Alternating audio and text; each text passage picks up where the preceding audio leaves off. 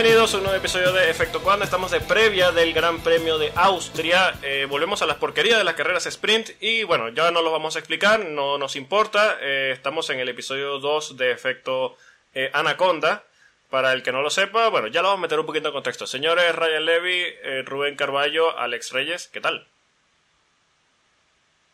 Muy bien. O sea, has dicho que no ibas a explicar una cosa y la vas a explicar, ¿no? No, que yo no los voy a meter Muy en contexto. anaconda. Yo no los voy a meter en contexto, quizá ustedes, si quieren. Ah, bueno. Ah, bueno. Onda, No no básicamente no hay tema, pero queríamos grabar igual, así que vamos a hablar de cosas que nos, que nos molestan y que nos que nos hacen pre- preguntarnos cosas en la vida cotidiana Así y en la vida del Bueno. motorsport. Bueno, No empezamos. te querías tampoco, ¿eh? O sea, vamos a hablar de lo que nos salga de los cojones, básicamente. Básicamente, sí. Hola Polo, ¿cómo estás, chupapija? Hello. Buenos días, buenas tardes, buenas noches a todos los que nos escuchan. En este desastre de programa que vamos a tener hoy. Eso es todo lo que voy a decir. Bueno, por si querían o Dos necesitaban. intros ¿Por qué, te, historia. por qué te- por qué te has esperado cuatro años a sacar a tu alter ego, tío? Bueno, porque cuando uno viene aquí a, a Efecto Cuando, uno, uno trata de ser profesional, pero como dijeron que es Anaconda, bueno, eh, Ryan, chúpala, ya. ¡Coy! ¡Qué gratuito! Pero bueno, como lo es el efecto Anaconda. Imagínate si me dice eso y después me cobra encima. Es capaz. No, No, no, no, no, por Por favor. favor, por Ya sé favor. quién le apostó a los pingüinos. Por cierto, Ryan, ¿quién ganó? Eh, gané yo por, por goleada y después cené sopa de pingüino por tres días seguidos. Por cierto, eh, acotación a PETA, ningún pingüino fue lastimado. Fueron todos lastimados haciendo ese stunt. ¿Ok? Exacto. Seguimos. Bueno, ya que los mencionamos, peta, váyanse a la mierda, desgraciados terroristas, hijos de puta. Ya va, estamos hablando de PETA Habéis, la FIA? habéis- habéis empezado muy fuertes. Sí, yo creo, Sí, yo me creo. calmas. Ya, ya, ya, ya, ya. ¿Estamos hablando de PETA, de la PETA o de la FIA? No, bueno, estamos hablando de, de enfermos mentales. Un saludo a Iñaki Rueda y al, espo- al novio de la esposa. De, de una vez. Y así. Ah, Vale. ¿Falta alguien por saludar? Salimos de esos temprano, no creo. Eh, Michael Masi, un saludo a Michael Masi. ¿Qué está haciendo Michael Masi? ¿Cómo es? ¿Cómo es? Boludeando en el VI Supercar. Eh, Matías Binotto, un abrazo. Y bueno, ya que estamos, Mario Isola también, que ojalá se quede sin trabajo. Por Ah, ahí no, ya pero está es la un- propuesta de Es un Bristol. terrorista de primera. Tu amigo del terrorista Cordal. de primero. Este es el último fin de semana con estos neumáticos, ¿eh? Por eso. Después va a venir mucho más terrorista todavía. Bueno, Bridgestone viene por allí, así que ya, ya no sé en qué creer. ¿Usted cree que Bridgestone puede llegar? Sí. Yo no, es No, que- No, han pasado, han pasado la prueba. yo no solo creo, Uh. yo espero que sí. Sí, yo también. Bueno, Ay, yo mío, también. Yo, tan yo feliz. espero que, que yo espero que Yo, yo tendría, yo tendría mucho cuidado con lo que se desea. No sé si os acordáis Bueno, de la, de la época de Bristol. Prefiero el Tire Cliff que, que las carreras a una parada. Perdón. You sure? Sí, sí. Pasa que el Tire Cliff, eh, bueno, aquí ya estamos entrando a, a una conversación un poquito más técnica, ¿no? Pero se podría ver, por lo menos en lo conocido, por supuesto no vamos a saber cómo van a ser los nuevos compuestos hasta que los crean, ¿no? Pero Mm. se podría ver en los en estas porquerías de sprint, Eh, mm, quizá. Eh, Carreras más cortas, que se ponga un poquito más dramático hacia el final. sí, es Lo que, verdad. pasa, lo que pasa es que si, una, si unos grises los haces más blandos para un sprint, te duran cuatro vueltas. No, pero si quieren hacer unos Tire Cliff que tipo, ok, sea la, el- la, la apuesta de parar o no parar y quieren cambiar definitivo a formato sprint como quieren hacer en la Fórmula 1, no me parece sería una mala combinación. Sí, pero yo quiero un Tire Cliff que sea, que se note. Quiero un Tire Claro, Cliff que, sí, como que el de la 2011. audiencia- Eh, Por ahí voy. Yo un- quiero un Tire Cliff que, que, que, que, que uno así lo vea por televisión o lo vea desde las gradas del, del, del autódromo, lo note. No sé, necesito Ya. un neumático que reviente en mil pedazos y diga, ah, ok, ya no- Claro. O sea, tú ya, quieres ya. los Pirelli, los Pirelli de hace, De Sí, por eso, unos cuando él dijo, como él dijo 2011, yo dije, "Mm, sí, bueno, por ahí van los tiros. Sí. No, pero si que, vamos- que exploten como ahí y que tipo los pedazos salgan volando y le den a Mario Isola. Uh, ¡No! ¡Hala, hala, Pero sin lastimarlo. Porque Pero- Ah. porque pedacitos de goma. Un No, tiro, pero, un tiro de pero el, advertencia. el- el que explota un neumático y le pega a Marisol, esos son mil puntos adicionales en el campeonato. Tiene puntos para Gryffindor. ¿eh? Como el meme de Harry Potter. exacto, Harry, mi puntos rey, para 50 Gryffindor. puntos para Gryffindor. no, pero si estamos hablando de tire cliffs que se noten, eh, que se noten en realidad, yo necesito a Latifi en pista. Ay, por favor, Ay. vuelvo a la Tiffy. bueno, pero es que no importa. Como, Pire- como Bristol supuestamente va a regresar, va a necesitar un piloto calificado para probar esos neumáticos durante toda ¿Y la temporada cuando estén por llegar. Pastor Maldonado. Ay, traba- ¡No! Ah, cuidado. Nicola Latifi, ya está. Claro, claro. Hay que Yo recordar. me Hemos fui de viaje, me fui de la semana pasada y me llevé la gorra de la Tiffy como gorra única que me llevé en el viaje. Qué maravilla. sí, sí, sí. Ahora entiendo por qué la bronca de los pingüinos. Sí, porque los pingüinos te atacan. ¿Cómo Espero no? que te hicieran algún tipo de descuento con esa gorra. Es que es que yo creo que se veían intimidados por esa gorra todos. Entonces nada, me trataban Normal. con más respeto. Es que esa es la gorra oficial de la Patagonia. O sea, no hay nada más pecho frío que la Tifi. Y bueno, Sí, sí, sí. Ay, Dios mío. Pero bueno, eh, mientras no se traigan un Alexander Albón a que pruebe los Pirelli, porque, la- los Bristol, porque bueno, así, el neumático va a durar hasta el final de la, de la carrera. Es más, lo tengo. Un neumático para toda la temporada. bueno. sí, Uno, uno para todas las carreras. sí, bueno, como tienen que hacer en... ¿qué, te- qué categoría era que tenían que usar? un- Ah, la fórmula... Bueno, esto lo aprendí en el, cap- en el episodio nuevo de The Grand Tour. En la... ¿Cómo se llamaba? La Eh, fórmula de la Rusia esa, comunista. esa, esa. esa, Que Usaban esa. un set de neumáticos para toda la temporada. Una locura. Eso es una Bueno. barbaridad. Si no lo vieron, tienen que ir y verla porque es, Sí, es, sí. es un episodio, es un especial muy bueno. Y tiene a Nigel Mansell. Eso es todo lo que vamos a decir. Eh, eh, claro, para todos los que Sí. estén, para que todos los que tengan curiosidad acerca de lo que estamos hablando, pásense un ratico por Amazon Prime, ahí está, The Grand Tour. O por si sus no- o, o por los, las Por su- plataformas de Por su plataforma favorita. Su plataforma de piratería favorita. ¡Ey, ey! Aquí no financiamos la piratería. porque nos tiene que quedar No la financiamos. No, No financiamos, la recomendamos. No la fomentamos, no fomentamos la piratería, pero si alguien quiere, yo les paso el link por los DM. Extremio. Perdón. eh, No fomentamos la piratería, pero pero, Pero, Claro, hay que hacerlo suficientemente balanceado aquí en Efecto Anaconda. O sea, no- pueden hacer las cosas ni tan mal ni tan buenas. en efecto, cuando diríamos que simplemente no. Pero Aquí no venimos- lo es, siempre tenemos un pero. no venimos ni a mentir ni a engañar a nadie, así que guiño guiño, cada quien tiene sus fuentes por allí.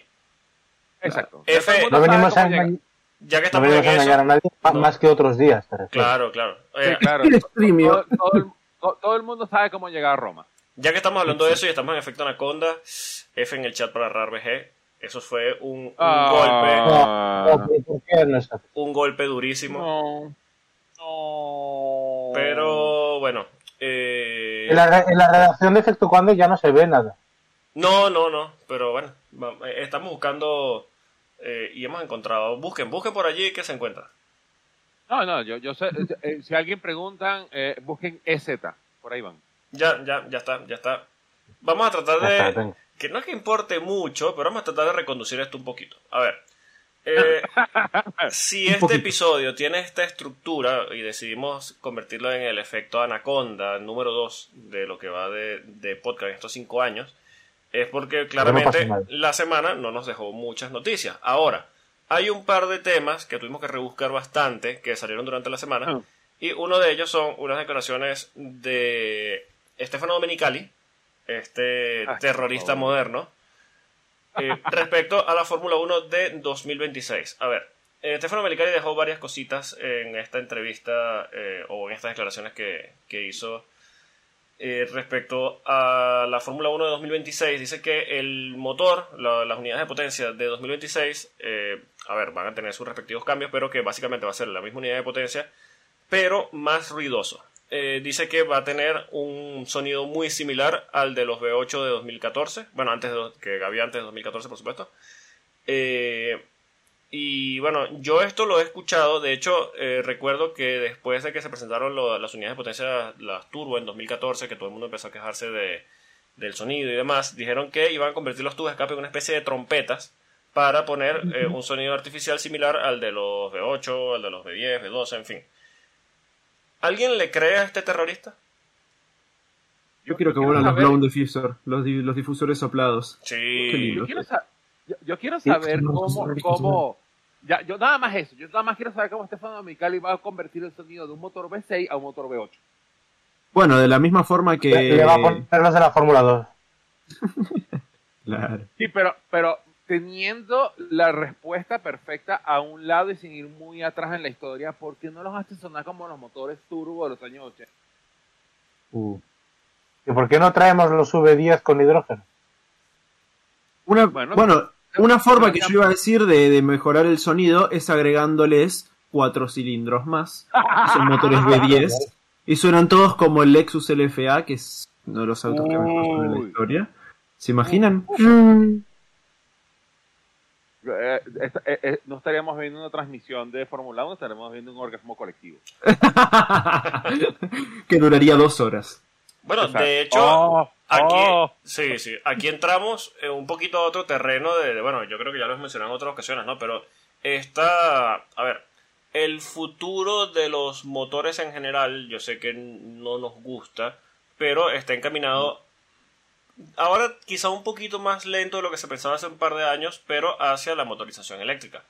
Teniendo la fórmula de la exclusividad, creo que hasta el 2050 de los motores eléctricos y que todo va hacia allá, yo creo que la Fórmula 1 tarde o temprano se tendrá que ir hacia los motores de combustión de hidrógeno. Sí, Por a mí me que- parece bárbaro. A mí me encantan los motores de hidrógeno. Por eso- Hombre, esa, esa donde está yendo la resistencia también ya. Mm. Pues eso, entonces a, a mediano plazo no es tan descabellado pensar en, en que se pueda ver quizá, tal vez no un motor de hidrógeno como tal, pero una especie de híbrido hacia ese terreno. Siempre y cuando la Fórmula E mantenga el circo que está montando y sea rentable, porque como esto empieza a fallar, cuidado y la Fórmula 1 Ay, termina apoderándose de eso también. Sí. Como cuando empieza a fallar, eh, empieza a sonar un teléfono en alguna oficina en Madrid Alejandro Jack y que, hola Estefano, estaba esperando esta llamada desde hace tiempo. Vamos a sentarnos a, a negociar cuántas azucaritas vale esto. Se acabó la exclusividad. ¿Cómo es? ¿Cómo, cómo es? ¿Cuánta plata necesitas? Y bueno, otra de las cosas que dice Domenicali, eh, hay que entender que este es un terrorista de los calendarios. Eh, ¡Ah! Oh. Es que, a ver, este desgraciado dice, eh, en principio, a ver, yo creo que podemos convenir en que un número ideal de carreras para una temporada de Fórmula 1 serían 20, ¿puede ser? ¿Estamos de acuerdo en eso? sí. Sí. Bueno, 19, 20, 20. Por allí, Eh, ¿no? 22. Rondando los 20 y tal. Bueno, este terrorista ya está montando el calendario en 24 carreras. Sigue insistiendo en que para él el calendario ideal de Fórmula 1 eh, tiene que tener 24 carreras, pero él dice que si quisiera, si quisiera, lo puede llegar a 30. Estoy harto del número ese, ¿eh? Sí, Sí, el 30, qué pesado. Sí, 30 carreras, ya tuvimos ya. Ya, pero ya va, vamos a empezar por el principio. Eh, ¿El señor Estefano Domenicali se sigue al pie del calendario gregoriano o el maya? Porque no tengo ninguna idea cómo coño tú vas a meter 30 carreras entre... El calendario eh, lunar que tiene 13 meses. eh, no, que ni siquiera es. NASCAR, sino- NASCAR Cup Series, po, sujétame el cubata. este es de los que creen Ofiuco. ¿Cómo es? Colby Cubata, por favor. Holman Cubata. Cuata. Holman Weiser. No, ni siquiera. ¿Cómo es? No, que es imposible. NASCAR, Hold My R 15. Es que mira, todas las semanas tenemos las típicas noticias de que se va a caer Spa, que se va a caer Monza, que se va a caer, que no hay carreras en Alemania, que se va a caer Francia, ojalá, que se va a Que, caer... que llueve, como es que llueve en un sitio y no se puede reprogramar la carrera porque no hay espacio. Exacto, porque no hay espacio, que en China todavía están con la peste negra, que no se puede correr aquí, que sí se puede correr aquí. La peste negra. Entonces, Bueno, ya en China, ya en China no es- en China, bueno, eh, Eh. claramente nos estamos saliendo un poquito del tema, ¿no? Pero ahí no saben tratar con, con enfermedades, ya son enfermos de por sí, pero en fin. No, Eh, por eso, ya, ya, ya creo, creo que se regresaron a la, a la gripe española o algo así, de principios de los años 1900. Sí, tienen dos ¿Habría, años- habría parado la Fórmula 1 con... Ese es un debate que tenemos que tener algún día. ¿Habría parado la Fórmula 1 con peste negra?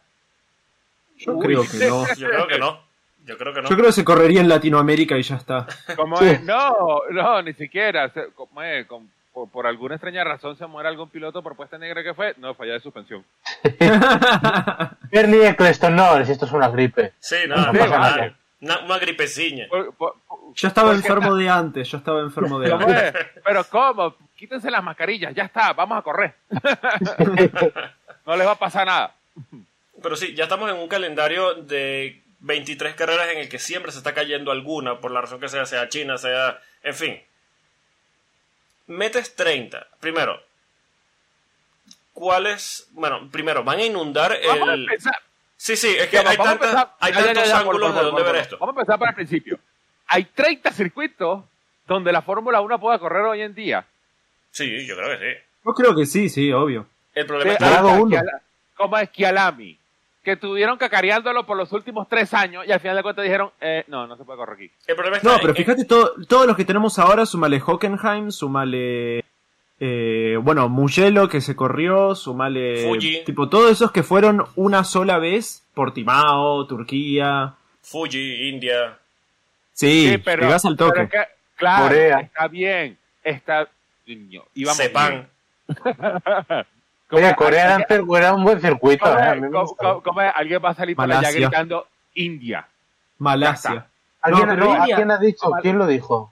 No, no, ¿Quién? no. Yo, yo digo que alguien va a salir gritando por allá, pero el problema Ah. es, todo lo que me están diciendo ustedes tiene la, la particularidad de que todas están en el territorio europeo. Y la Fórmula 1 se quiere ir de Europa. Claro, claro. Uruguay. Malasia no está en Europa, no sé. Sí, pero- Me parece que tenés que eh, cambiar de mapa. No, ya va. eh, Ya va. Va- va- va- vamos a empezar. Vamos a empezar por el principio, ¿ok? ¿Ok? ¿Ok? Uno, Ryan, pelotudo. Dos, dicen, No, no, no. Segundo Segundo Francia. Francia, segundo Francia. Segundo Francia, Soy segundo pelotudo, Francia. pero sé geografía. pero que escúchame, que después fue lo que me hicieron, dijeron.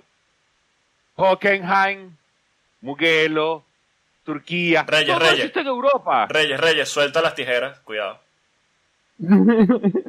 Ah, Ah. No corras con las tijeras. Sigue, te perdón, lastimar. perdón, perdón, sigue. No, no, bueno. Eh, tienes que buscar destinos afuera porque la Fórmula 1 quiere correr afuera. Entonces, ¿dónde vamos a correr? En Dubái. Sí, Sí. mira, el problema está, No. primero, nos van a inundar el calendario que ya lo está, de carreras de mierda urbanas en el Medio Oriente que a nadie le importa, en el que están volando misiles literalmente sobre los circuitos, o, o nos van a inundar de carreras en Estados Unidos, que ya no sé qué es peor, honestamente, yo no sé si prefiero misiles o las asquerosidades gringadas de las que nos están inundando también. Que, Bueno, cuando, cuando, cuando tengamos una nueva edición del Grand Prix de Lincoln, todo el mundo me preguntará, ¿dónde coño queda Lincoln? En Nebraska. ¿Dónde coño queda Nebraska? exacto, exacto. Y más allá de eso, eh, ya... Mientras tanto... Pero os mientras estáis tanto- olvidando, olvi- os estáis olvidando de una cosa. Ajá. Mm. Estamos to- todos pensando en circuitos permanentes. Pero la Fórmula 1 no quiere circuitos permanentes. Va a empezar a correr en los mismos circuitos de la Fórmula E y después de la e-Scooter Championship. Que por cierto, después de la después del fin de semana pasado en Canadá, me ha hecho gracia, que ahora en el entorno de la Fórmula 1 se está empezando a plantear si corremos en demasiados urbanos. Era algo que todos sabíamos y se está planteando ahora. La respuesta es sí. Eh, fácil. Entonces, eh, el problema es que entonces tú pones a la Fórmula 1 en un circuito urbano y se siente como fuera de sí. Así como cuando tú pones a correr la Fórmula E en un circuito permanente y no saben qué hacer. Un saludo al Así. Gran Premio de Bueno, Miami. Lo, lo has ido a decir en un mal fin de semana, ¿eh? Vaya carrerón en Portland, por cierto. Sí, pero Que no era bueno, urbano. ¿cómo es? Una hora de safety car que se cree que es Alejandro Yang, que cree que es el WS. Sí, no me jodas. No me jodas, una hora de safety car. Edu- Edu- Eduardo Freitas solo. Sí. ¿Cómo Hold- es? Una hora de hold my safety red car. flag. Eduardo, ¿estás aquí? ¿Dónde estás? Desgraciado, aparece. Hold my red flag.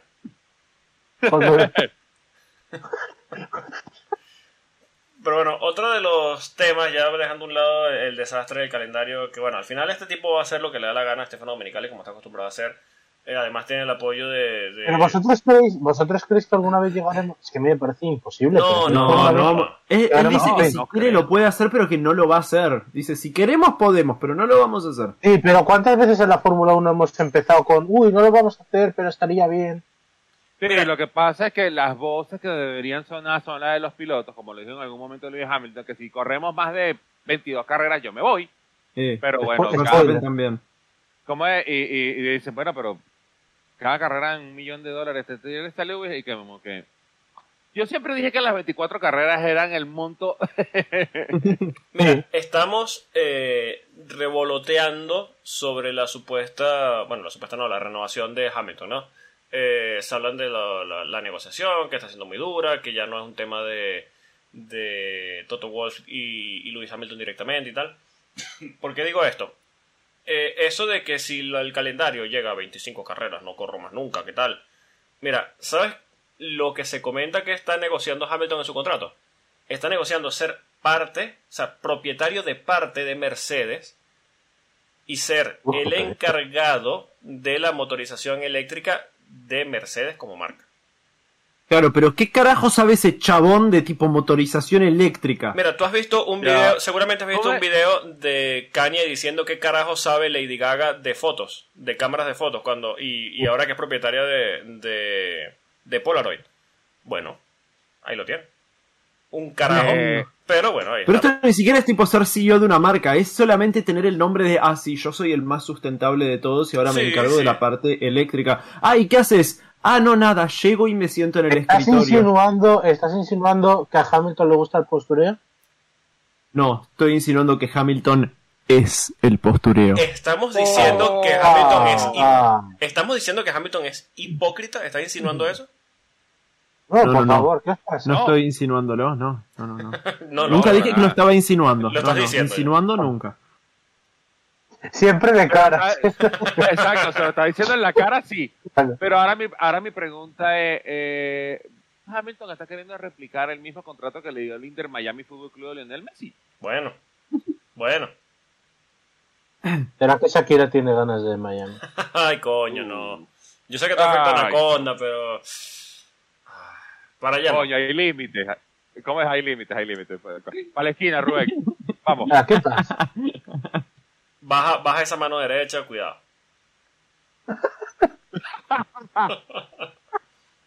Porque escucho música alemana de fondo. Hablando de música alemana de Porque fondo. si viene Austria, vamos a hacer la previa. Hablando, Ah, verdad, verdad, verdad. hablando de, de manos derechas y, y música alemana de fondo, Helmut Marco. Eh, no, no, por lo que sea, Muy ¿no? bien tirada. por lo que Buena sea, transición. no- Eh. nos encontramos Bien, eh, con otro titular durante la semana que decía que por lo que sea, ¿no? Por lo que sea, Helmut Marco eh, menospreció a Checo Pérez. Ahora, No, uno- ¿por ¿Cómo? qué? ¿Cómo que lo menospreció? Pará, ¿qué hizo? No, y dice, ¿Insultó a Ah, tu pero familia? dijo- ¿Insultó a su país de nuevo? Y ¿Insultó dice su nuevo- Y dice nuevamente, no, no, no sé a qué se refieren, no es que Helmut Marco ha dicho que, que no sirve por mexicano, pero bueno. Eh, lo que dijo Helmut Marco en este momento, para, según lo que dicen los medios de, de aquel país, un saludo a los que nos escuchan en, en México, un abrazo México sí. y revísense, gran país. y revísense, pero eh, básicamente le preguntaron eh, por los mejores pilotos que hay actualmente en la parrilla, ¿no? Entonces, eh, Helmut Marco dice ah, que según su, su consideración, lo que él considera, lo que él piensa, eh, Max es el mejor piloto que hay en la parrilla.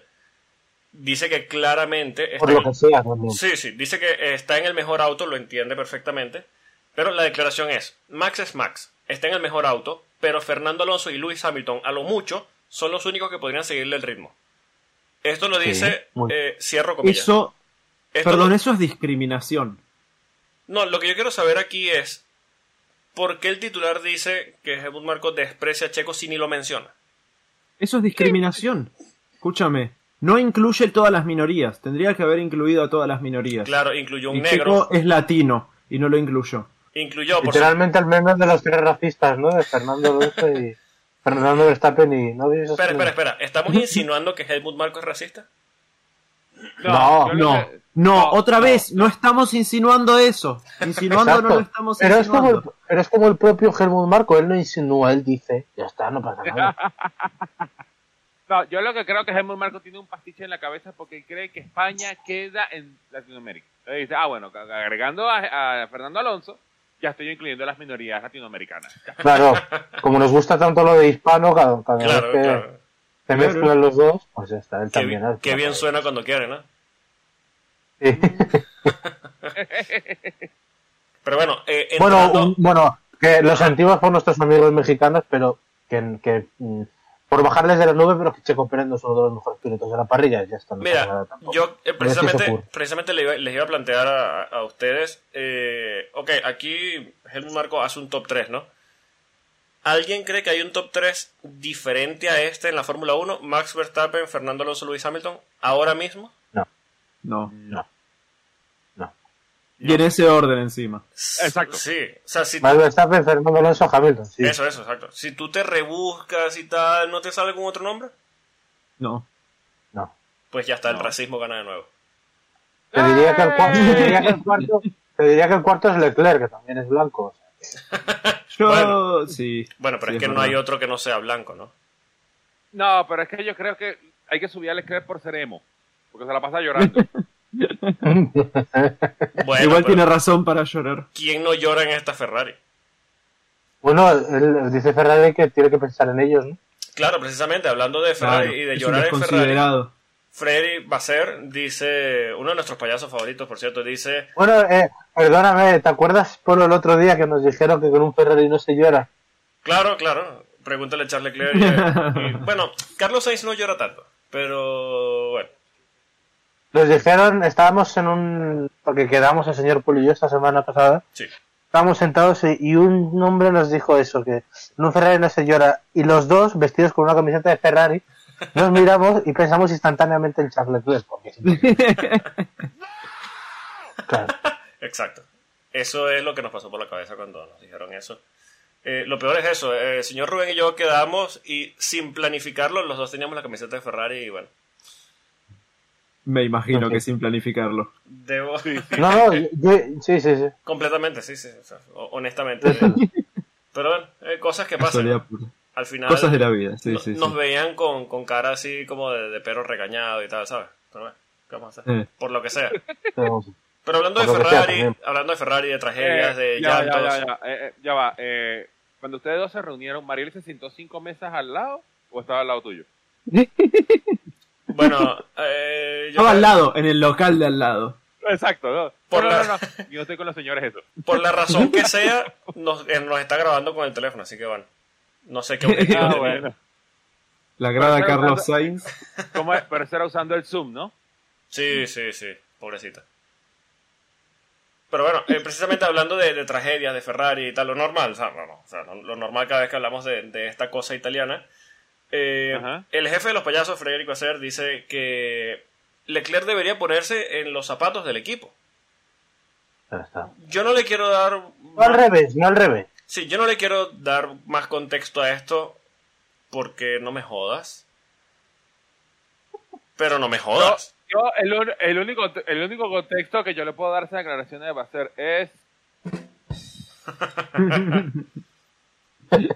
Sí, yo creo que queda bastante bien. De hecho, a ver, el contexto de esto es que Ferrari vuelve a equivocarse en la estrategia en...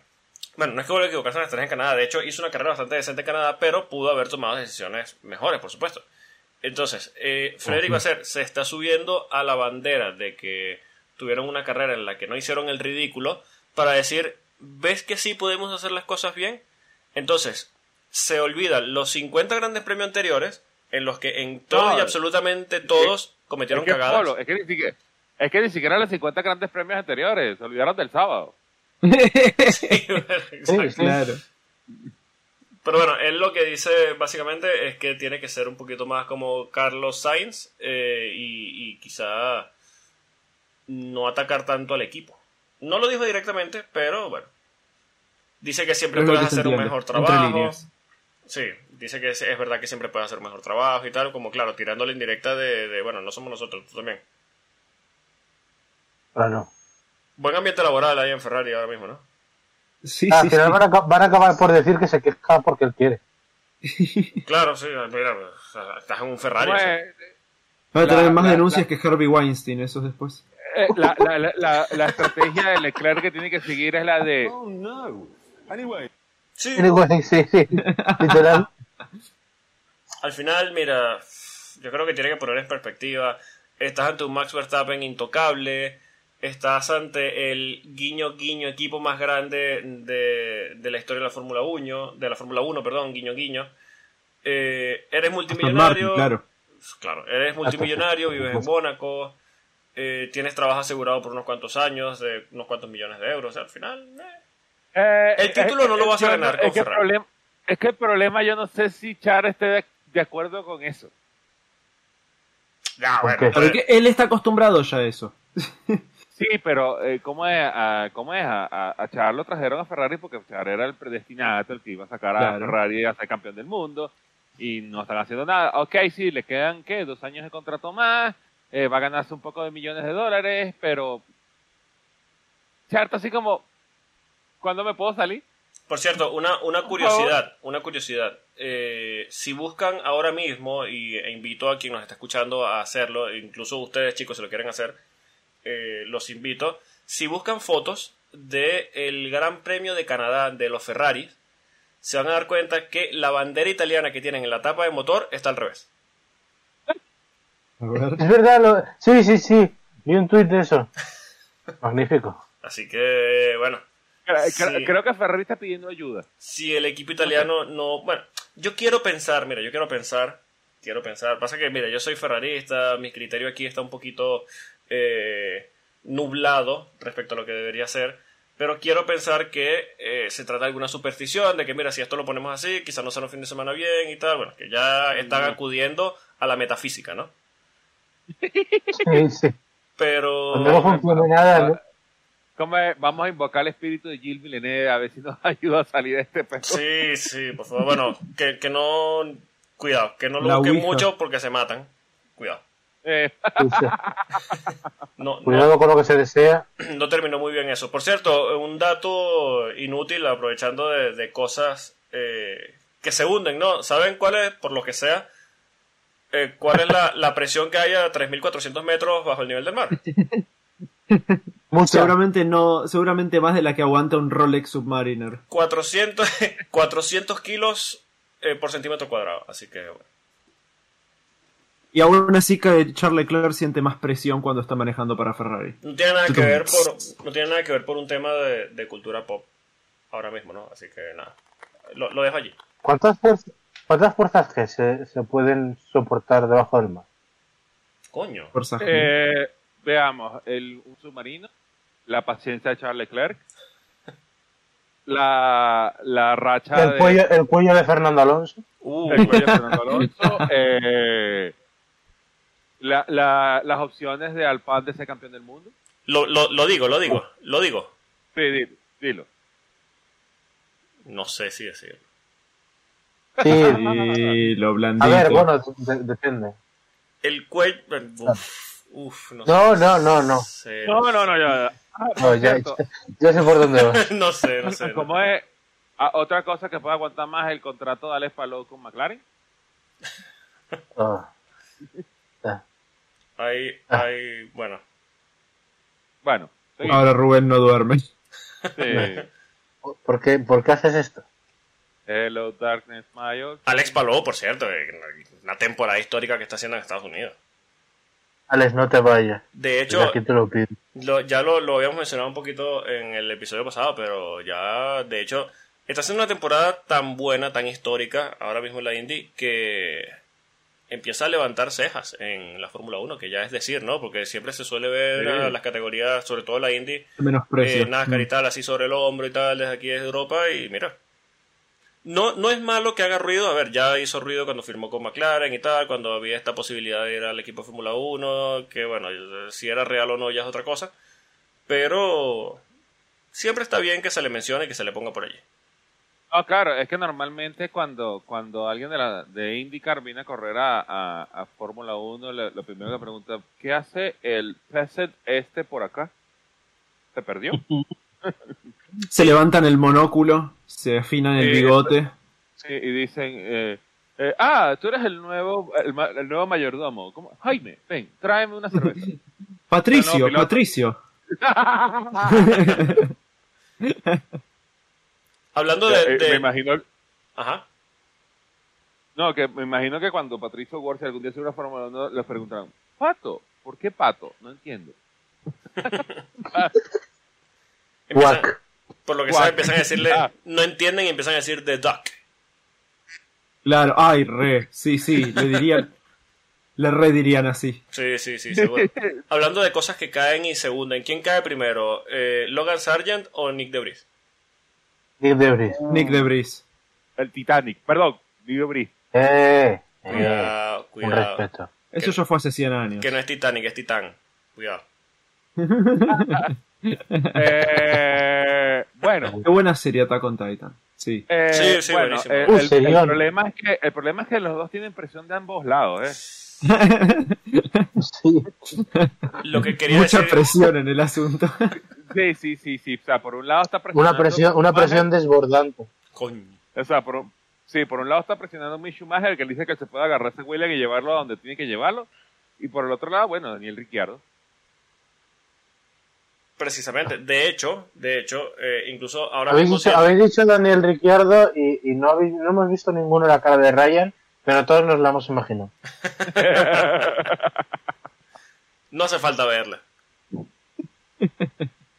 Pero bueno, precisamente de este punto que estamos hablando y de Daniel Ricardo quería hablar. De hecho, si entran en, el, en la web ahora mismo de Fórmula 1 van a aparecer una entrevista, bueno, no una entrevista, un artículo de Lawrence Barreto, de uno de los periodistas de allí de la Fórmula 1, de Otro oficiales. Ajá, dime. Eh, nada, bueno, que dice eh, cuáles son las opciones de Daniel Ricciardo. A ver, para volver a la Fórmula 1, me refiero a la parrilla de Fórmula 1. Eh, se habla de que, por supuesto, Nick Debris ya estaba bajo amenaza antes de la última carrera en Canadá. Se le había dado como plazo precisamente esa como última carrera para mejorar su forma, sobre todo frente a su Noda. Y bueno, no, no hay que ir muy lejos para saber que no tuvo un buen fin de semana como la temporada que, está trayendo. Eh, al hilo de esto empezaron a salir o a mencionarse mucho el nombre de Daniel Ricciardo y se habla de que Daniel Ricciardo ya ha conversado con el equipo Red Bull o con la em- Red Bull como empresa, mejor dicho, para ir el próximo año, no este, sino el próximo año como piloto de Alfa Tauri con idea de en 2025 subir al equipo Red Bull como compañero de Max Verstappen una vez que le den patada a Checo Pérez. Eh, Perdón, ¿no es triste ya? Sí. Pero no culpo a Richardo por querer volver. A mí lo que me parece triste es tener que aguantar otro año de Checo en Red Bull. Un saludo a Eh, nuestros eso amigos también. mexicanos. Saludo al Chancho López.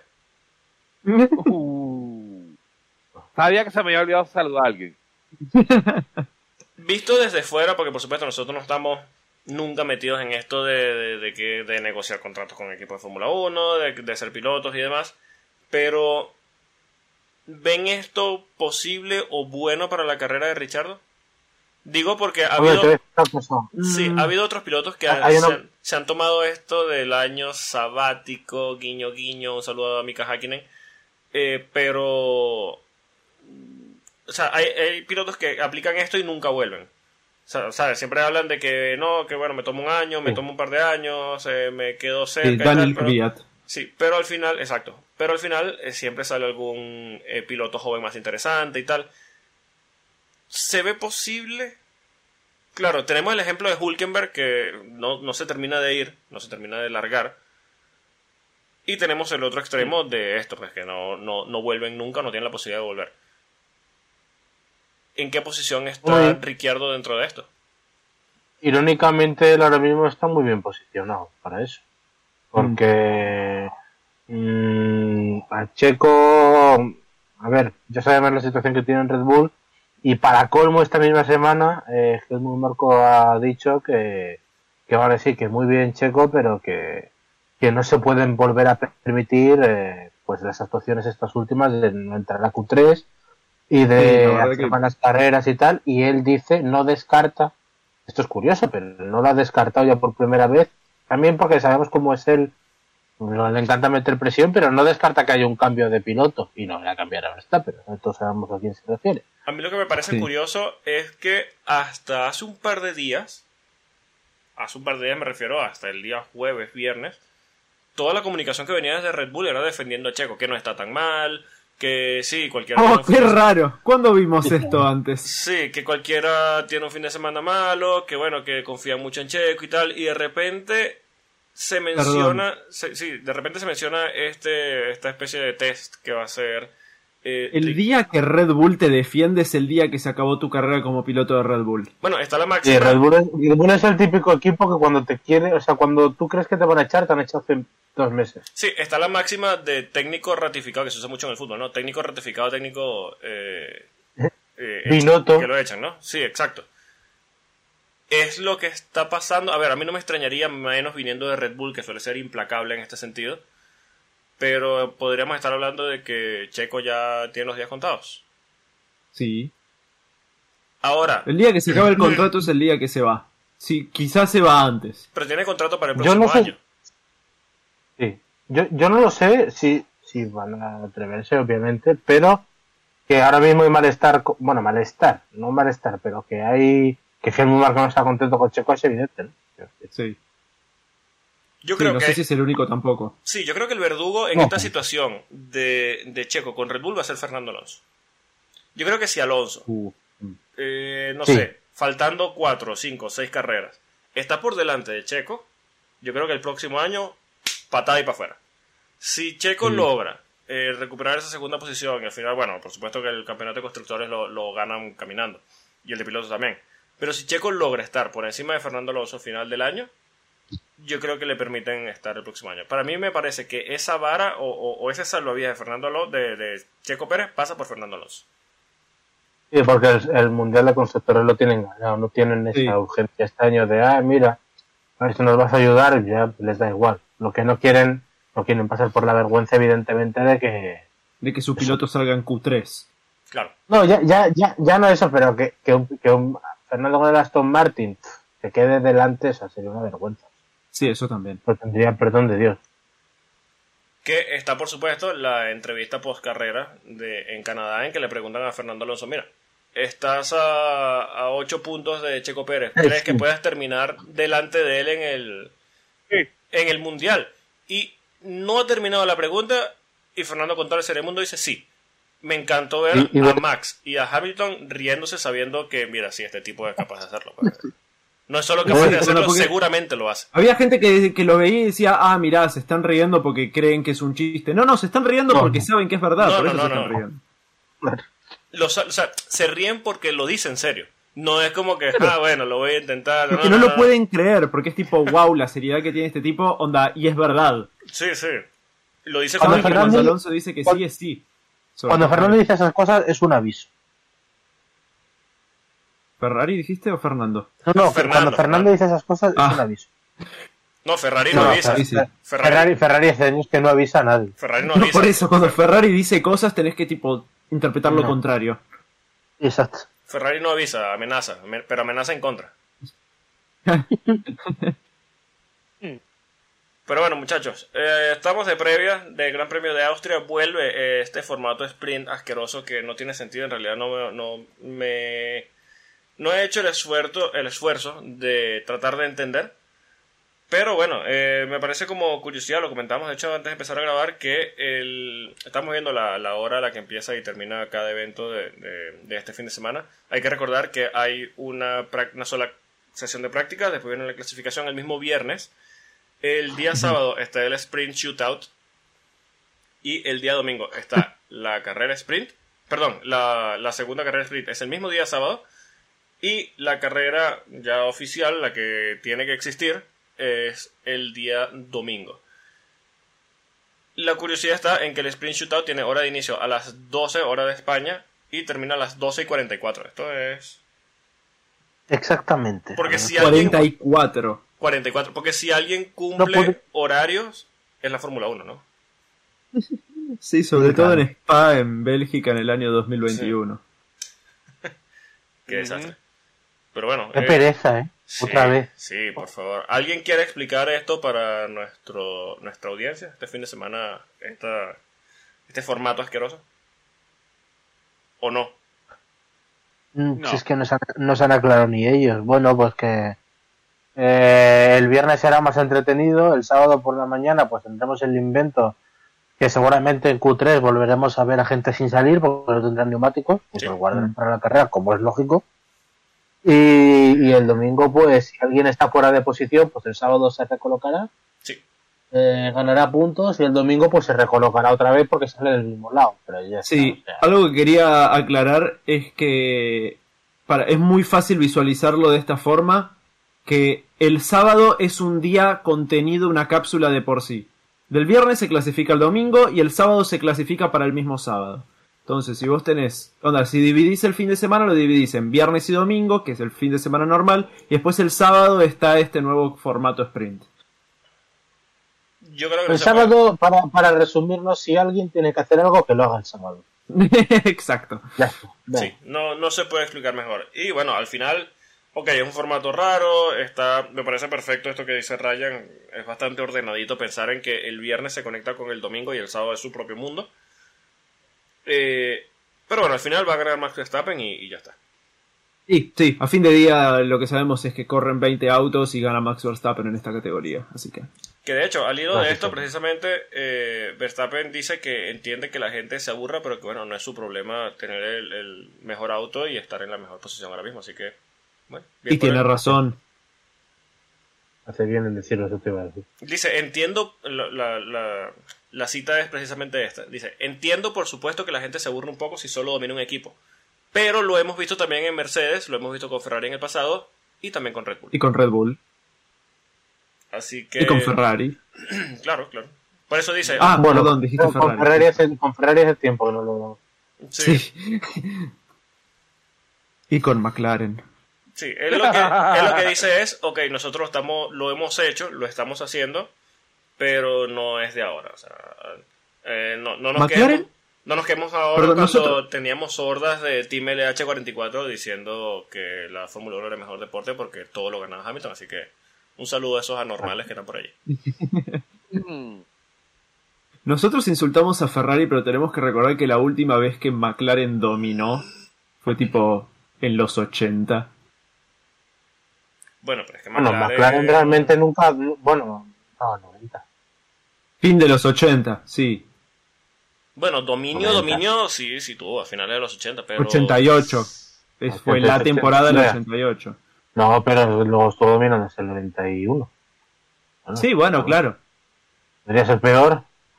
Bueno, Wi- pues, Williams dominó, dominó un par de años, no dominó más. Es verdad, sí. Sí. También Williams. Dios mío, Williams. Williams, onda, es el tercer o segundo mejor equipo en la historia de la Fórmula 1 en cuanto a campeonatos. Sí. Eh, yo creo que es el tercero, ¿no? sí, debe Lo estar- pasó Mercedes, me parece. Sí, sí. Mm. Pero si no, tipo, era Ferrari y abajo Williams. Que Williams está desaparecido desde que ganaron el Mundial, tipo, en el 97. Dios mío. Qué horrible. Sí, sí, qué bien. Que hablando precisamente... Bueno, el otro día, el otro día el Sí. señor Pulo y yo lo estuvimos hablando de que Red Bull a este ritmo acabará siendo la escudería más larga de la historia, Sí. teniendo 20 años. Dios mío. Y encima ser tipo una empresa de bebidas. Exacto, no están tan lejos. De hecho, eso es una de, la- de las cosas que decíamos. ¿Cuál es? A ver, la Fórmula 1 es la epítome del motorsport a nivel mundial y sabemos Dijo que, la- Pito. sabemos que- Bienvenidos a Efecto Anaconda. sí, sí,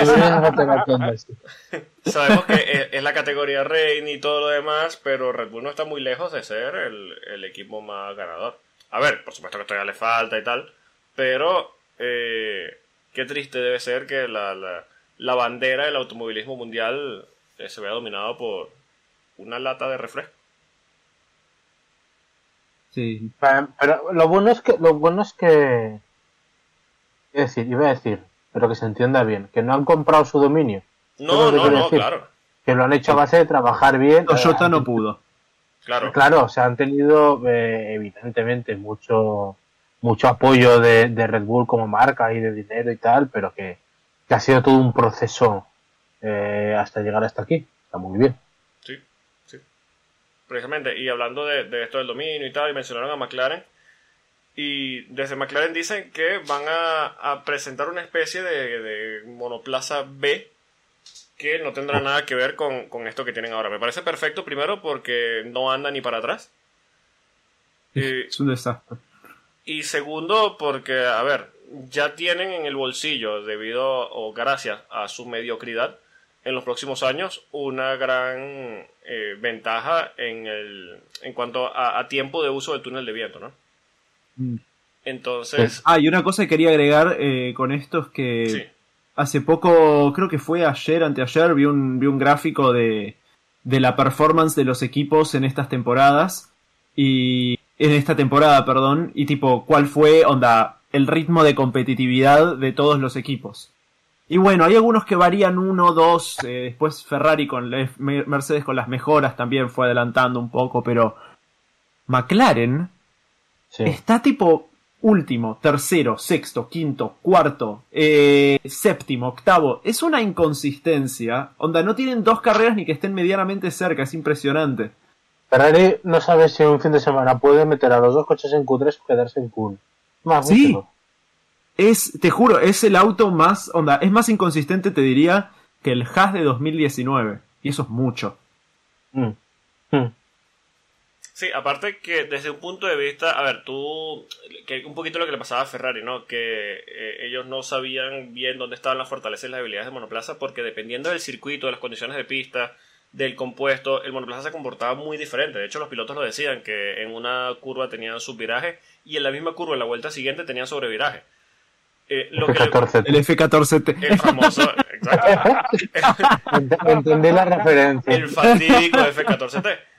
Eh, esta inconsistencia que está teniendo McLaren, que tú traes ahora, eh, Ryan, que tú me digas, estamos desarrollando un segundo monoplaza, ok, ¿en qué datos te estás fijando para decir es- vamos a mejorar? ¿O se Mm, están lanzando claro. un abismo a ver qué sale otra vez? Yo creo que es un, es un círculo es un círculo vicioso que es difícil de romper. Eh, yo creo que están, lamentablemente creo que les está pasando algo parecido a lo que le pasó a Williams o lo que le pasó a Haas en la fórmula anterior. Y que a menos, onda, tienen que tener, yo creo que tienen que tener mucha suerte. Porque no vimos ninguna forma de que estos equipos puedan realmente mejorar si no fue por el cambio de fórmula. Sí. Haas tenía un. Desde el año 2019 hasta el año 2022. No, no tenían un auto que sabían qué es lo que podía hacer. Williams, más o menos desde el 2018 con Kubica, ¿no? Sí, 18 que tuvieron. Sí. No, 19. 19 con Kubica. 18 era con Sirotkin y Stroll. Em, que desde ese año hasta que cambió la fórmula, también de vuelta. Por eso arrancaron tan atrás, porque Sí. no tenían la más mínima idea de qué es lo que tenían. Sí, yo quiero pensar que, bueno, y, y seguramente es lo que pasa. Los equipos cuando construyen un equipo, un, un monoplaza de Fórmula 1 para cada temporada, eh, seguro todos, seguramente, tienen en el fondo de, de- de sus pensamientos la idea de quizá hemos dado con una tecla estilo Brown GP en 2009 Sí. y esto lo dominamos. Quizá el sentido común te dice, mira, no, pero seguramente se, se, se agarra un poquito esa esperanza de, ¿y si sí? Porque bueno, e- es, normal, a ver, todo el mundo está allí para, para ganar, ¿no? Eh, en el fondo. Pero si, en el caso de... Muy de en el fondo. por eso, Como Ferrari. Pero en el caso de McLaren específicamente, que tú me dices, mira, voy a poner un monoplaza aquí que quizá doy con la tecla y es competitivo. Sale a la temporada, pasan 4, 5, 6 carreras. No te da una consistencia, perdón, no te da una consistencia que tú puedas decir que tiene sentido para saber cómo se comporta este monoplaza, sea la condición que sea, sea el circuito que sea, sea el compuesto que sea. Mm. Y tú me dices, voy a sacar un monoplaza B. Tú las, las herramientas que tienes, porque no ha cambiado nada en la fábrica de McLaren, no han inaugurado el nuevo túnel de viento. Las herramientas que tienes, Todavía. por eso, todavía. Las herramientas que tienes siguen siendo las mismas que construyeron este monoplaza que nadie entiende. Mm. Y si tú me dices, ok, perdón, nadie, nadie entiende este monoplaza, eh, pero desde McLaren sí tienen una idea hacia qué dirección van, pero es que no, es que no, ellos no saben cómo clasificó Lando de tercero. Ellos no saben por qué terminó la carrera, bueno, sí saben, porque Hamilton se lo llevó puesto. pero Ah, eh, no saben por qué en clasificación ese día estuvieron bastante bien y no saben por qué en carrera tienen un ritmo abismal. ¿Por qué de repente eh, la, la pista se enfría y el monoplaza empieza a responder y empieza a tener un ritmo de, de, de monoplaza puntero? Y después la pista se calienta un poquito, que tú dices, bueno, está en mejores condiciones para el monoplaza y el monoplaza se cae. O sea, es un, un monoplaza que no entienden y me van a construir un monoplaza B. Que, que o están muy desesperados que es lo que creo que está pasando, que es bastante grave, o dieron con una tecla, pero no hay absolutamente nada que diga que hayan dado con alguna tecla en esta nueva configuración. Entonces, a ver, este escenario, y lo, lo, lo mencionamos ahora, lo hemos visto con Williams, con esto de a la desesperada voy a empezar a meter piezas a saco y a ver qué, cuál funciona, qué puede funcionar y qué no. Y bueno, ya hemos visto lo que es Williams en las últimas dos décadas, ¿no? Sí, Williams y Haas. Que por cierto, hay que decir que McLaren recibió una nueva inyección de dinero de capital eh, de Arabia Saudí eh, esta semana.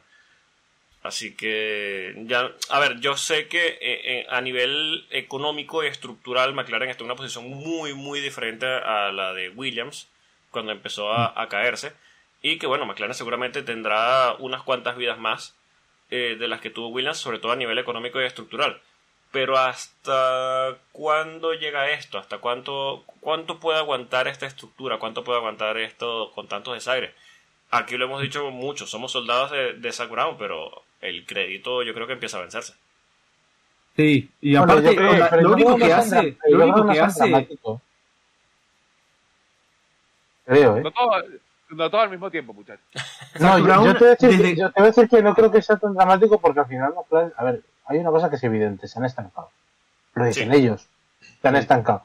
Simplemente necesitan un reset. Lo bueno de McLaren es que se lo puede permitir porque ahora mismo tiene el, el músculo financiero para, para hacerlo, ¿no? Y por eso han hecho fichajes para un poco recolocar la situación y reencontrarse. El palo ha sido que venían en una línea muy ascendente que todos esperábamos que cambio de reglamento le, ellos también lo esperaban que les funcionara y no les ha funcionado. Entonces, pues ahora hay que, hay que rehacerse y, y tal, pero yo no creo que sea tan dramático. Creo que, que aunque, a- es decir, saben lo que tienen que hacer a medias, pero yo creo que al final lo, lo podrán solucionar. Lo que pasa es que necesitan que todas las teclas estén en sus sitios. Es lo, que- lo complicado en la Fórmula 1, pero, pero sigue habiendo cierto proyecto, ¿sabes? No es como Williams, que tú sabes que no tiene proyecto ahora mismo. Sí. claro, No lo tiene.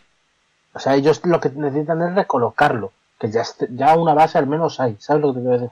sí. Sí, bueno, y yo, yo pienso que eh, McLaren se puede dar el lujo de, tirar esta temporada a la basura y decir, bueno, vamos a ver, con esta base que tenemos ya podemos construir acerca de lo que podemos hacer a futuro. El problema es que si a futuro el otro coche sale mal, mira, yo no sé eh, ese influx de cash si va a seguir entrando así de esa manera como, como él lo quiere seguir haciendo. Pues, o sea, eh, está bien que te puedes tomar una temporada por buscar, eh, ¿cómo es? Una solución eh, radical como lo hizo Mercedes, pero mira, creo que aguante más de dos temporadas haciéndolo así. Pasa que yo creo que el Mm. problema de capital no es un problema como tal Desde en que empezó la McLaren. temporada, McLaren firmó un sponsor nuevo todas las Por semanas. semana, exacto. A eso me a eso a ese punto que quería llegar. El, eh, como vendedor, Zach Brown es increíble. O por lo menos el, el- el departamento de marketing es pff, de lejos lo mejor de la Fórmula los, 1. de los mejores de la Fórmula 1. Sí, sí, sí, sí, por totalmente. mucho, sí. Por mucho. Es una, salvajada. Por eso yo creo, a ver, a nivel de capital no creo, pero al nivel estructural, eh, a ver, yo creo que se resiente eh, esto de ir un poquito a ciegas, que es un poquito lo, lo que pasa también con, con Ferrari, que siempre que damos un ejemplo de cualquier cosa mala, volvemos a Ferrari eh, en cuanto a, a la Fórmula 1. Mm. Pero es porque, bueno, no, no da para más. Eh, sabemos que Ferrari tiene una estructura gigantesca, pero está muy resentido por el hecho de no haber ganado eh, títulos en tantos años. Por eso todo se mira tanto con lupa, todo... Pero a ver, mm, ¿se puede decir que quizá Ferrari y McLaren son estructuralmente similares? Quizá. Quizá porque, bueno, son dos titanes automovilísticos eh, que no, no les va a faltar el dinero, tienen una estructura eh, bastante sólida, tienen la capacidad económica eh, Mm, e histórica mm. de peso de nombre para poder atraer nombres eh, de peso para poder liderar un proyecto, eh, aunque sabemos que bueno, al final esto de, de liderar proyecto, la palabra proyecto no existe eh, salvo en muy contadas ocasiones, sobre todo cuando se trata de estos equipos, porque no, no te dan en los últimos años la, la, la- como la estabilidad que, que merecería esa palabra. Pero yo creo que ya McLaren empieza a notar los años que no son pocos, sin ser un equipo que tú dices, mira, bueno, por lo menos al final está luchando siempre los puntos, al final están luchando arriba. Mm. Que sí, que ganaron una carrera, pero todos, mu- todos saben que no es una carrera que ganaron eh, por mérito propio. Por mérito propio me refiero a, a que sacaron un resultado porque eran realmente competitivos. Porque fue ganar una carrera y después se vinieron otra vez abajo. La ganó porque la misma forma que ganó Gasly. Sí, exacto. Hay que, re- hay que reconocerle a, a Ferrari una cosa buena, eh, que su propia autoexigencia le ha, ha hecho, eh, a- así como muchas veces se flipan, y no, vamos a ganar el año que viene, estás de octavo coche, ¿vale? O sea, es imposible Sí. que ganes el año que viene. Pero su propia autoexigencia les ha, ha hecho que las crisis duren poco. Sí. A McLaren Mm. durante los años le ha faltado eso. Estando ya Ron Dennis, ¿eh? No Eh, sé, yo creo que la crisis de Ferrari ya lleva como 20 años, pero bueno. No, pero, pero, pero, pero, pero da igual. Es decir, eh, McLaren no está ni cerca de ganar un título. Ni Eso es cerca. Ferrari en los últimos cinco años ha podido ganar dos títulos. Mm. Son incompetentes, 16. sí, pero podían haberlo hecho, es verdad. Claro, pudo ganar en el 17, pudo ganar en el 18, el coche al 19. El 21. ilegal, al menos fue. Claro, 22. eh, eh, 22. Fernando Alonso, ¿qué vamos a decir? Fernando. Alonso tenía que haber de Ferrari mínimo con dos mundiales. Sí. O sea que al final no han ganado, pero han estado ahí. Al final Ferrari lo ha hundido porque Ferrari es una mancha de incompetentes absoluta, pero, Claro. pero han estado ahí. McLaren, ¿qué título ha, oli- ha- ha olido desde, o sea, 2010 precisamente, 2012? Eh, 2008. pero ya está. 2012 ni siquiera... Bueno, 2012 sí, Sí, 2010... Sí, porque además era el mejor coche de ese año. Sí, sí, Y sí. claro, claramente también el, 2000, el 2015. Ah, no, para. No, no, no. que- no. No, de hecho, el- McLaren el- Honda, el- el proyecto. el, el rival de. Joder, el, el, may- el me- el mayor rival de. Fíjate, es que Williams. Era Manor el mayor rival. estado- ha estado más cerca de, de Mercedes en la era híbrida que McLaren, Williams. Ah, ¿eh? claro, sí, sí. Sí, sí, sí, claro. Claro. McLaren en el 2000, 2015 estaba luchando po- tipo con Manor. ¿Por quién salía último?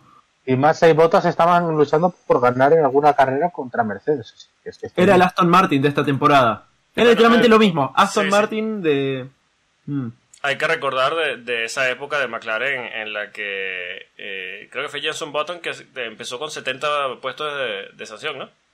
En, Ay, en sí, Spa. 140 En Spa. creo O que. sea, algo así, una barbaridad que no tiene sentido. O sea, De hecho, la, o sea, la- la- la como Fórmula cambiaron. por 1, la Fórmula 1 corría este fin de semana en Spa y Jenson salía desde Don Garorín.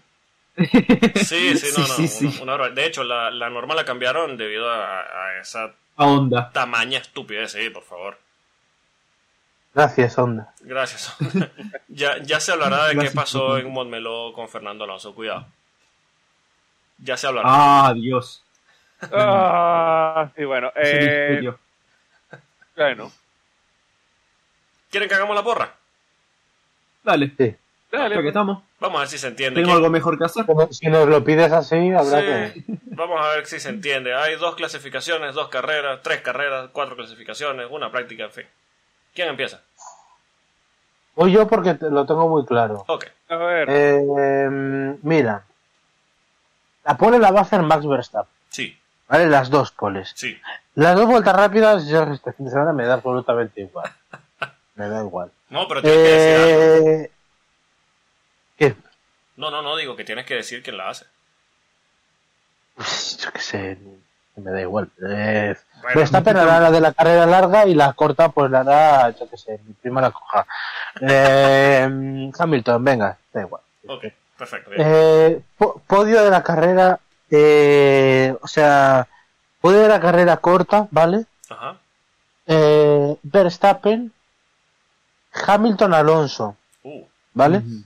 Y el domingo va a ser Verstappen, Alonso, eh, Hamilton. Pero me gustaría añadir que Verstappen como mínimo va a doblar hasta el quinto. uh, Uf. Uh, uf. lo veo. Eh, ok, voy yo. Eh, pole larga, Hamilton, pole corta, Hamilton, victoria de la corta, Hamilton, ¿Qué victoria de la larga, Hamilton. ¿Eh? Un saludo a Diego Armando Maradona y sus grandes aspiraciones. Lo perdimos. Esta la, la cafeína. Sí. No, no, Ah, ahí está. Bueno. Ya va. Empieza La por C y pole termina en Ina. La, la pole es de, eh, ¿qué dije yo? Hamilton. Ah, no. Sí. Perdón. ¿Cómo es? Desde atrás. La, Le diste todo a Hamilton, hijo de puta. ¿Qué Todo, pasa? todo, todo. yo como que, ahorita me lo pensé yo y que, ¿what? ¿Qué salió de mi boca? El, pero ¿por qué me insultan? Perdón. Ya va. Pole de la corta. ¡Fuck off! Dale, dale, dale, dale. ok. Pole de la corta, Verstappen. Pole de la larga, Verstappen. Vale. Victoria, Verstappen. Victoria de la sprint, Verstappen. Vuelta rápida de las dos, Verstappen. Y el podio de la, Se la jugó. de la sprint va a ser eh, Verstappen, Russell, Alonso. Coño. Y en la larga va a ser Verstappen, Alonso y Sainz. Sainz. Sí. Ah, Sí, bueno. es que yo no sé, no sé, no sé dónde salió el, el Hamilton por todos lados. Yo dije, ¿cu- Da igual. ¿cómo? Retro, Nosotros retrocediste, estábamos- retrocediste otro año. No pasa nada. ¿Cómo es? ¿Cómo es? Si ustedes no se ríen. Cuando yo estaba Nosotros estamos más sorprendidos que vos, boludo. Digo, bueno, creía más en la, en la prima coja de Rubén que... ¿cómo es? Creo, creo que este porro de marihuana tiene algo extraño. Sí, Este está- porro lo sube cinco minutos Era un elevado incógnito. Sí, bueno, dale, Ryan, te toca. Eh, bueno, las dos poles Verstappen. eh, las dos vueltas rápidas Verstappen. Y los podios van a ser Verstappen, Alonso. En la corta. Verstappen, Alonso. eh, Russell. Y en la larga. No, en la corta Verstappen, Alonso, Stroll. Ya fue. Uh, Y en la larga Verstappen, Alonso. Hamilton. Stroll. Stroll. What the fuck? Pues me parece the más grave que lo otro. Ya va, lo mío, lo, lo mío fue sin querer, pero lo tuyo tiene premeditación Sí, sí. en alevosía. Sí, sí, Mucha sí. alevosía. Yo tiro mis bold predictions así. Del mismo que les Después trajo... pasa. Del mismo que les trajo, comparo a Stroll con Lando. Sí. Ah, pará, igual el otro día yo dije eh, que, que Alonso no terminaba en el podio el día de la práctica. Y así fue. En España. Así que, Ah, bueno. ojo que lo que yo digo a veces se convierte en realidad. Nos Cuidado. tredamos, me dicen. Brujería. Verás. A ver, clasificación, eh, vuelta rápida y primer lugar de las dos carreras, por supuesto, Max Verstappen, pero vamos a hacer algo. Me la, me la voy a jugar un poquito. La clasificación la, y las dos sprint las gana Max. Las vueltas rápidas, la que la saque Max, ok, perfecto. En las carreras, la carrera del domingo me refiero. El podio va a ser, cuidado aquí, Cuidado. Tercer lugar. Checo Pérez. Uh, Segundo, peor que mi Stroll es eso. Cuidado. Después de todo lo que le hemos dado ya... Fuera de joda yo ni lo consideré. Onda, ahora lo cambiaría. Segundo, segundo lugar. Luis Hamilton. Primer lugar. No, no. no. Primer lugar. Fernando Alonso. ¿Qué? O sea, ¿qué os habéis fumado, macho? No sé, yo digo que por, o, o lo que quiero que pase es que Checo toque a Max, le cague la carrera, quede fuera del podio y bueno, eh, hace podio eh, Checo, pero se lo cargan. Parece bien, podemos soñar. Ojalá. Nadie nos quita Si eso. esto nos da una nano La victoria, esperanza es lo último que se pierde. si esto nos da una nano victoria, coño, ni tan mal, ¿no? Sí, sí. No, no, no. La verdad que sí. No estaría mal. Bueno, señores, recogiendo los vidrios. Eventualmente. Ajá. ¿Ustedes creen que eventualmente este año va a pasar o no? Una nano victoria. Sinceramente. La primera norma del alonsista es pensar que no, ¿no? Claro. Pero realmente, más allá de las normas, ¿vos qué crees? Yo creo honestamente que sí. ¿Por qué? Porque A ver, es- por probabilidad Verstappen tiene que fallar un día, pero Sí. Exacto, sí. a eso me es que tú lo ves ahí Pero y es que no, mira, y más no allá- tiene pinta de que vaya a fallar. Sí, más allá Pero de que le va a fallar no va a fallar él, seguramente le revienta el motor o algo. Más No allá, tiene que pasar algo así. más allá de que Pues fíjate, Verstappen yo, puede... yo, yo veo más probable que falle él a que falle el coche. Mira, Es verdad, porque el coche está haciendo tipo a 60% de su poder durante todas las carreras. más allá de que Verstappen pueda o no pueda fallar, el, el problema de esta temporada de momento está en que cuando falla responde Checo, entonces están ganando todas las carreras. El tema está en que falle Red Bull como unidad. Y cuando falla Red Bull como unidad, el que ha demostrado estar allí es Fernando. Entonces, estadísticamente, si bien ha habido temporadas de dominio de, de un equipo, el McLaren del 88 es la, la, la más clara, también el, el Ferrari de 2002, Cuatro. eh, 2004. eh, han sido coches muy dominantes que históricamente se les ha casi catalogado como intocables, pero han fallado en, un- en alguna carrera en particular. El Mercedes de 2014. El Mercedes 2014. Entonces, me gustaría pensar que en algún punto Ferrari, eh, perdón, en algún punto Red Bull va a pegar un patinazo y quien va a estar allí es Fernando. Por eso yo creo que estadísticamente es muy posible que pase. Probable ya es otra cosa, pero estadísticamente, ojalá. Me parece hermoso. Por eso, si lo veo, sí lo veo. Eh, que es probable, muy poco, pero si alguien puede ganar, que no sea Red Bull, yo veo a- a, Es que conociendo, conociendo la, la suerte de Fernando, Sí, no, lo seguramente cuando Russell. Max Verstappen tenga su fallo, A que él va le a rompa uno en cinco años, claro, no, no, va a ser tocándolo a Fernando Alonso y se lo va a llevar puesto como en Singapur 2017 con Sebastián Vettel y Kimi Raikkonen. y va a ganar alguien detestable como Russell o qué sé yo. Claro, sí, sí, o tipo Ocon. Sí, por Dios. Por favor, ca- callaos. Qué deporte tan asqueroso. Pueden seguir al señor Reyes en arroba a Reyes Motors. Al señor Carballo lo pueden seguir en arroba Rubén underscore DXT. A Ryan lo pueden seguir en arroba Ryan F1. A nosotros nos pueden seguir en arroba Efecto Coanda. Pueden escucharnos y suscribirse en todas las plataformas de podcast conocidas por la humanidad, alguna, por- alguna conocida por los marcianos. Eh, esto fue el segundo episodio de Efecto Anaconda.